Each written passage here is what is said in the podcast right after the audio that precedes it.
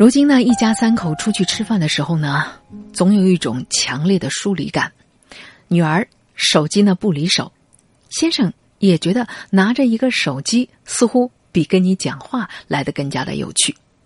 而我如果这个时候不拿出手机来，又可以干一些什么呢？而这样的场景，环顾一下四周，比比皆是。我们真的是最近距离的陌生人呐。在今天的节目当中，舒心很想和大家来分享这样的一篇来自《南风窗》杂志里的文章，题目叫做《我们这个时代的情感》，作者李少薇。这几年，我的心里总会不时的浮起一道算术题：这一生里，真正和父母亲相处的时间有多少天？算术题总是有答案的。但是消灭题目本身却不容易。今天的我们陷入在漩涡里难以自拔，就像资本的毫无止境的积累一样，想要维系眼前的这种生活的路径，都不可能有片刻的休止。一个家庭存在的方式，当下和未来，早已经被深深的整合进了整个社会畸形的运作方式当中。今天。大部分的都市人都是在一个社会的空间里培养人格、形成情感能力，然后进入另一个社会的空间里长久生活。成长空间里的血缘、族群和邻里的社会关系，从分别的那一刻开始就注定成为了陌路。事实上，哪怕是一个包括了三代人在一起的传统意义的小家庭，对多数人来说也无法在空间上保持完整。割裂变成了常态，老人的文化适应性、年轻人的经济能力是影响的因素。更不可抗的隐形的力量是，这其实就是现代化对于效率的要求。城市要的是人力资本，而不是福利的累赘。在工业时代，一种最不合情的发展方式，恰恰是合理的。而他乡环境与家庭的割裂，给我们的情感积累。带来了怎样的影响呢？最重要的一点是，基于血缘的亲情，比如父母叔伯、兄弟姐妹之间彼此的熟悉程度下降；基于乡土的友情，比如发小、同学、邻居和宗族，更是因为久不谋面而感到陌生。一言以蔽之，形成我们情感能力的环境基础，在现实的生活当中正迅速的解体。逐渐的，你早已不知道父母亲劳损的腰肌疼痛发作的频率，不知道他们太久不能讲你小时候的事情以后，有没有可以替代的倾诉内容和对象，也不知道父亲偏咸的口味有没有渐进性的改变，而别的亲属和朋友生疏的程度当然更加的严重。人们在想，我和乡土之间的情感脱离。与我在工作之地的情感困惑哪有什么关系呢？No，关系极大，因为你的情感能力丧失了应用的环境，就像你很擅长 Windows 的系统，但给了你一台崭新的苹果电脑。人际情感的应用、互动以及积累的环境，概括起来就是一个字：私密的私。这是因为情感是人最私密的活动。它的私密性超过了思想，至少思想是自己知道的，而情感有时连自己都意识不到。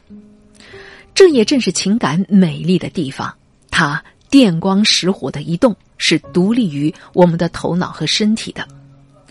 在成长的环境当中，家庭是小私，而亲戚。宗族、邻里、发小、老师、同学，乃至修鞋铺的大叔，这些熟悉的、有稳定性的社会关系是大私。从小私到大私，这是一个持续进行情感应用、互动和积累的优越的环境。在这个范围之内，我们甚至不需要使用太明确的语言，彼此是可以心领神会的。而心领神会。正是情感最本真的作用的方式。离开它起作用的社会空间，我们被置入了一个情感意义上的陌生环境，那就是今天的都市。在都市里，如果你是一个单身的人，那你连小厮也没有；如果你有小家庭，那么就只有小厮。除此之外，一出门都是公的，除非你是一个在故乡工作，而且成长期的社会关系依然完整的人，否则你就必须在情感上克制自己，控制情感的应用和互动，所以就阻碍了积累。道理很简单。邻家的小妹跟你撒娇，你可能会捏一把她的脸，但是女同事通常不会撒娇，而且他们的脸你怎么可能去捏一下呢？而在今天，成长期的社会关系保持完整几乎做不到。在这个时代，你不离开，别人也会离开，同时会有许多陌生人到来。在这个意义上讲，成长环境在你完成了年龄意义上的成长之前。已经开始崩溃了。当然，我们可以在新的环境里重建友情圈，甚至广义上的亲情圈，但效果是有限的。比如，一些单位会组织业余的集体活动，以图打造团队精神。而团队精神说白了是一种情感的默契，它确实有利于提高工作效率和共同体的意识。但是，它的效果却常常会被活动的强制性以及活动当中安排的说教的内容所消解。种类丰富、程度各异的情感，在今天这样一个大流动时代的背景之下，基本没有了用武之地。曾经所说的“心如明镜台”，如果你喀什的不情，那么自然是毕生尘垢啊。生活的节奏快了，凌乱的不应该是我们内心的步伐，请暂停忙碌的脚步，在喧嚣的都市里，行驶的车厢内，听书香浸染，心香氤氲。您现在正在收听的是 FM 九五浙江经济广播九五爱阅读。爱阅读。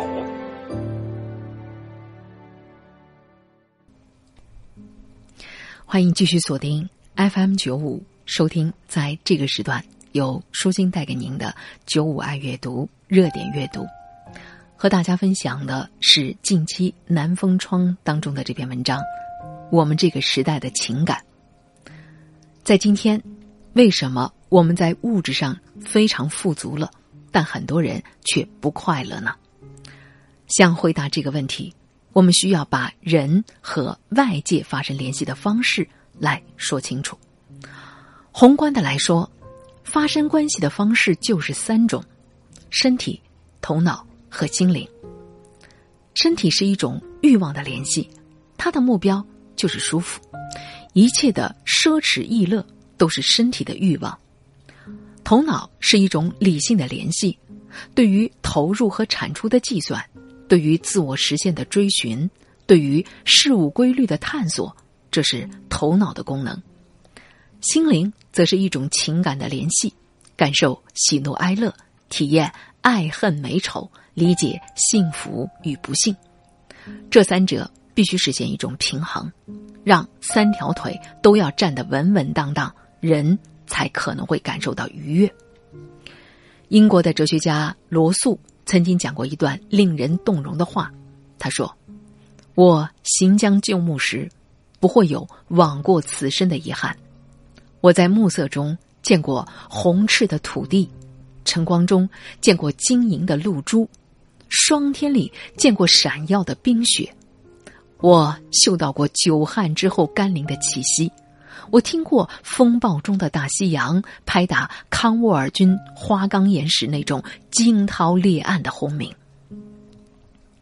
也许，无论我们怎么夸赞罗素。对于头脑运用的能力都不会过分，但是，在这样的一段话里，我们感受到的是罗素一生当中对于心灵的惊人的调动能力，这，不就是一个平衡的范本吗？而美国作家马克吐温更是认为，他的一生没有工作过一天，他的每一天都是在游戏当中度过。当情感。理性和身体实现了平衡，工作就不再是一件苦差。不过，这样的平衡很难。这就是现代人富足却不快乐的根源。罗素和马克吐温的经历对于绝大多数的人来说是不具有可复制性的。工业制度总是张扬身体的欲望，把它作为自我实现的标准，把人绑定在头脑理性的浅层次上，而心灵的情感体验，虽然说没有被视为是一种硬性的成本，却被当做了一种机会成本。如果在情感上花费了太多的时间，就会耽误工作的时间。工作，工作。工作工作日用电脑工作，休息日用手机工作。我们对号入座一下，看一看这个世界上有多少人在行将就木时候的记忆只有工作，却没有情谊，没有诗与画，没有体验过银瓶乍破水浆迸，也没有见过露似珍珠月似弓。我们忘了母亲的厨艺。我们失去了爱人的温存，我们的情感早早的被禁锢了。在我们大部分的人已经离开的那个成长的空间，情感的积累是自然富集的，它的应用和互动是心领神会的。可是，在工作的空间里，情感的积累是机械性衍生的，应用和互动是规则至上的。机械衍生的意思就是，你不能够再按照关系的亲疏来自然的应用情感，而必须按照明确的角色身份和功能来进行克制的互动。举例来说，你和上司每天都待在同一个办公室里，这和之前跟同学每天待在一个教室里那是天壤之别啊！前者永远没有办法培养起后者的那种情感。如果你的同学成为你的上司，那么他基本上就不再是你的同学了。这个世界上永远存在着一类特殊的失败者，失败的原因就是分不清楚这样的一种区别。你可能会说，工作和生活当中要切换情感模式，这在任何的时代不都一样吗？是，可是别忘了有两个新的背景，一个是。过去的工作不会占据我们大量的时间。事实上，人类从原始采集、渔猎时代到农业社会，再到工业社会，生活越来越富足，可是工作的时间却越来越长，我们变得越来越忙碌。第二个背景是在改革开放之前，所有的历史里，除了动荡的时代，大部分的人是不会脱离乡土的，所以。我们的乡土环境，在原来是不会崩溃的。海明威阅读海，发现生命是一条要花一辈子才会上钩的鱼。梵高阅读麦田，发现艺术躲在太阳的背后乘凉。弗洛伊德阅读梦，发现一条直达潜意识的秘密通道。罗丹阅读人体，发现哥伦布没有发现的美丽海岸线。阅读的每一秒，都是在与伟大的灵魂交谈。您现在正在收听的是 FM 九五浙江经济广播九五九五爱阅读。阅读欢迎继续锁定 FM 九五，收听在这个时段由舒心带给您的九五爱阅读热点阅读。和大家分享的是近期南风窗当中的这篇文章。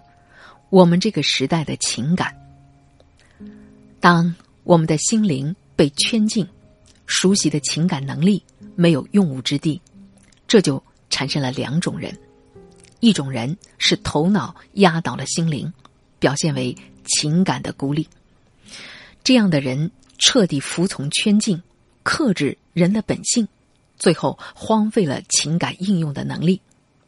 在今天的都市里，我们很容易。找到这样的人，这样的人常常是两点一线，绝少参加社交活动，完全被环境所塑造，变成了装在套子里的人。和大部分的人没有多少工作以外的话要说，这是少数。大部分的人成为另外一种，就是身体压倒心灵的情感紊乱症的患者。情感的能力丧失了应用的环境，但同时又没办法被克制，所以变得无序。具体的说，是从心灵体验转向身体的欲望。我们甚至以后者代替了前者。在这个过程当中的喜怒哀乐、爱憎美丑都还在，情感没有死亡，但起因已经变异。这第二种人就是哲学家弗洛姆所说的消费人。天堂变成了巨型的百货商店，物质的刺激和兴奋被误以为是愉悦和幸福，满足没有休止的欲望成为生活全部的意义。消费要满足的欲望，除了身体的舒服，还有虚荣，而虚荣寄托的就是变质以后的情感，因为人们所处的不是情感能力形成的那个环境，意味着彼此不知道对方的底细，所以就可以通过外在的东西来获取情感的归集，比如夸赞、羡慕、崇拜，挎一个名牌包包。当然，增加不了多少的舒适度，但是它可能会改变人们的印象，进而影响到情感。当然，这也是异化过了的情感。在今天，情感的应用、互动和积累都通过社交来实现，但是在身体的欲望代替心灵体验的时候，社交这个词的含义本身发生了病变。很大的程度上，从情感交流变成了性欲临时的匹配。如果缺乏足够的制约，几乎所有的社交工具都有沦为一夜情渠道的倾向。这就像把一个人的心灵塞进了一个动物的躯体，身体已经配不上这个心灵，而被圈禁的心灵是会反抗的。反抗的方式是从原始的情感转向次生的情感。亚当·斯密以同情这个概念为基础，塑造了道德理论的体系。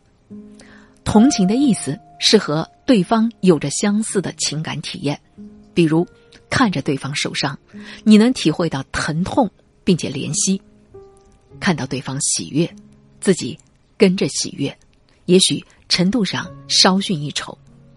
而同情依靠的是想象，在今天真实的情感场景。变得越来越少，当然，想象的能力依旧保留，所以我们还可以通过刺身的方式来体验所谓真实的情感。举个例子，在今天，我们确实已经很难实际体会别离和思念这两种美丽动人的情感了，因为每一个和我们关系亲近的人都在手机里，技术让我们在情感上变得狭隘。但是，我们还是可以借助阅读经典、欣赏戏剧、看电影、读诗歌这样的方式来体会离别的愁苦，并且跟随主人公一起辗转反侧。如果我们接触的是优秀的文艺作品，那么他对情感训练和积累同样有效。这就是文艺的魅力，它让我们短暂的从失衡的状态当中走出来。一个情感残疾的人，一定不是独立、健全的。以独立而健全作为目标，哲学家弗洛姆冷酷的说：“要知道，大部分的人未曾充分的完成出生的过程，就已经走到了生命的尽头。我们在情感上需要努力的方向，或许就是把自己完整的伸出来吧。”